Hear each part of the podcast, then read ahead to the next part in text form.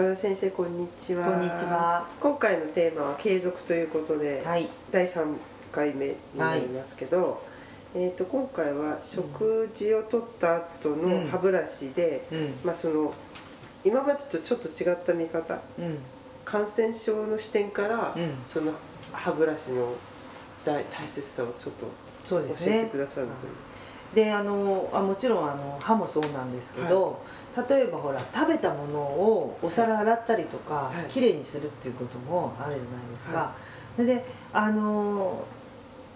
結構お皿にくっつきやすいものっていうのは歯にもくっつきやすいんです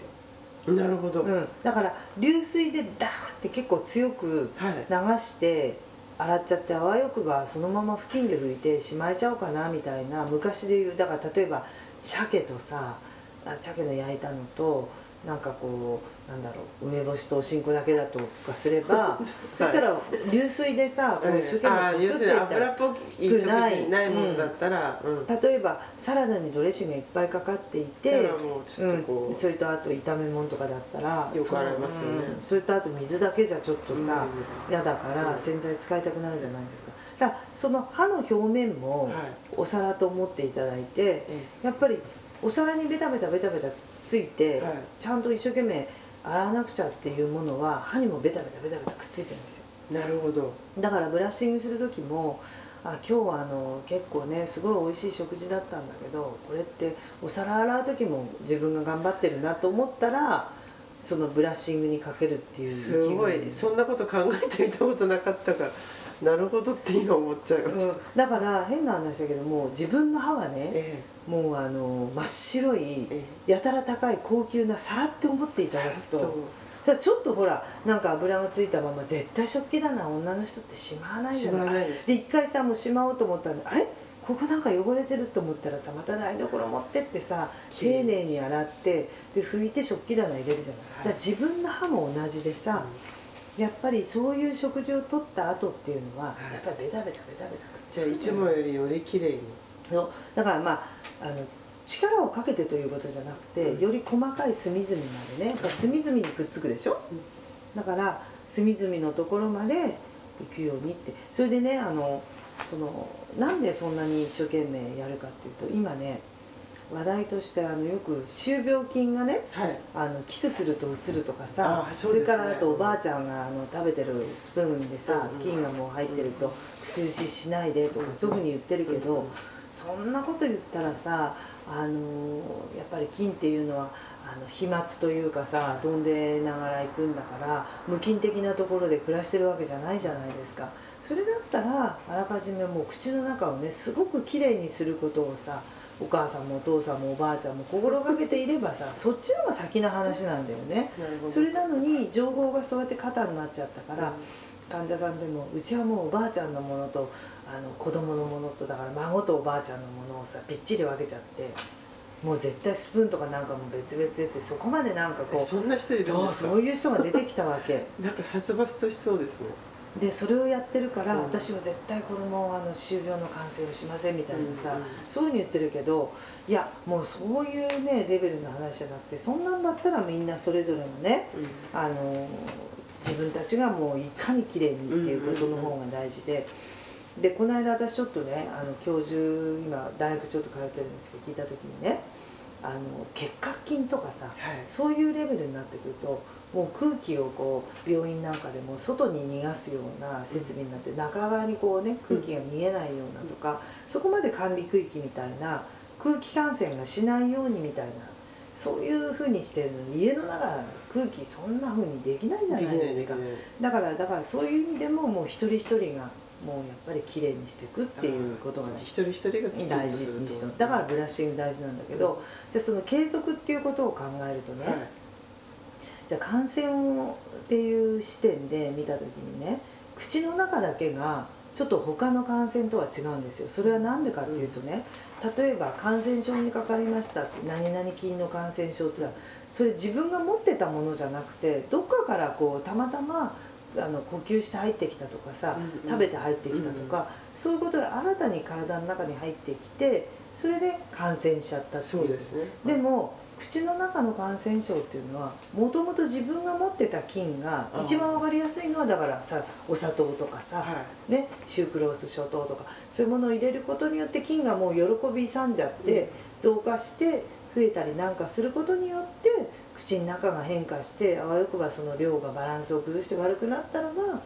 感染しちゃうとかはい。口臭がひどくなるとか、はい。そういうふうに。だからもともと持ってたものが変化する。だから逆を返すともともと持ってたものの菌の数を減らすとかそれとくっついてるものを取り計らうとか、うんうんそういうことでセルフケアがものすごく感染に響いてくる、うん症状が出てくるのっていうのは口腔内の感染しかないんだよね。なるほどね、うん、だからそういう意味でやっぱりえーことを考えるとじゃあ、うん、手間暇かけて丁寧に磨いてくるとその感染予防にもなってうん。清潔でいられるんだなっていう意識があると歯ブラシをさゴシゴシやるんじゃなくて丁寧にやって、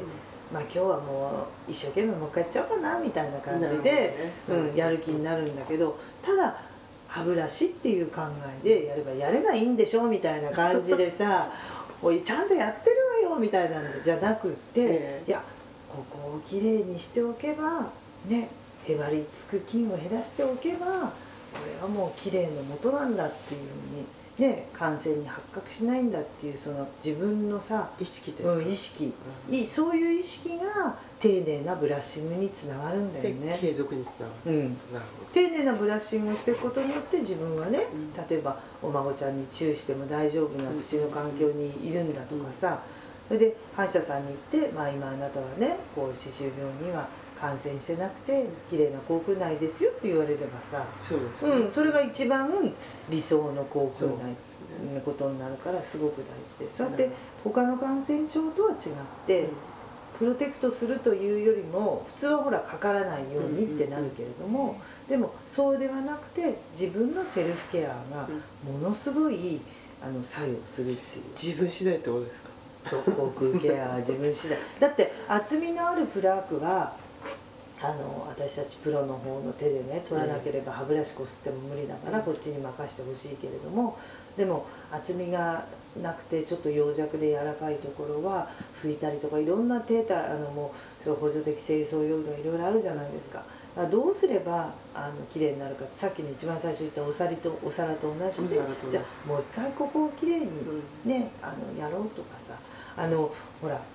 お皿でもさいろんなあの容器とかそういうのでもさあのコップの長いのなんつったらさ奥の方がなかなかいけないけどそこをスポンジで一生懸命やるじゃない、はい。だから歯もちょうど歯と歯の間のカーブのところとかさ、裏側のところとかその手をかけないと届かないところはみんな汚れるし染め出せばみんな染まっちゃうのよ。だからそこにちょっとだけまあ今日はもう気合い入っちゃおうかなみたいな感じでさ毎日無理かもしれないけどさ 1週間に1回ぐらいはさ超ウルトラブラッシングみたいな超ウルトラブラッシングそうもう細かいとこきれいにして。そうするとね実を言うと次の日が違うわけ。あでもねそれはわかりますよ。き手変えると。ね？違うでしょ、私うん違います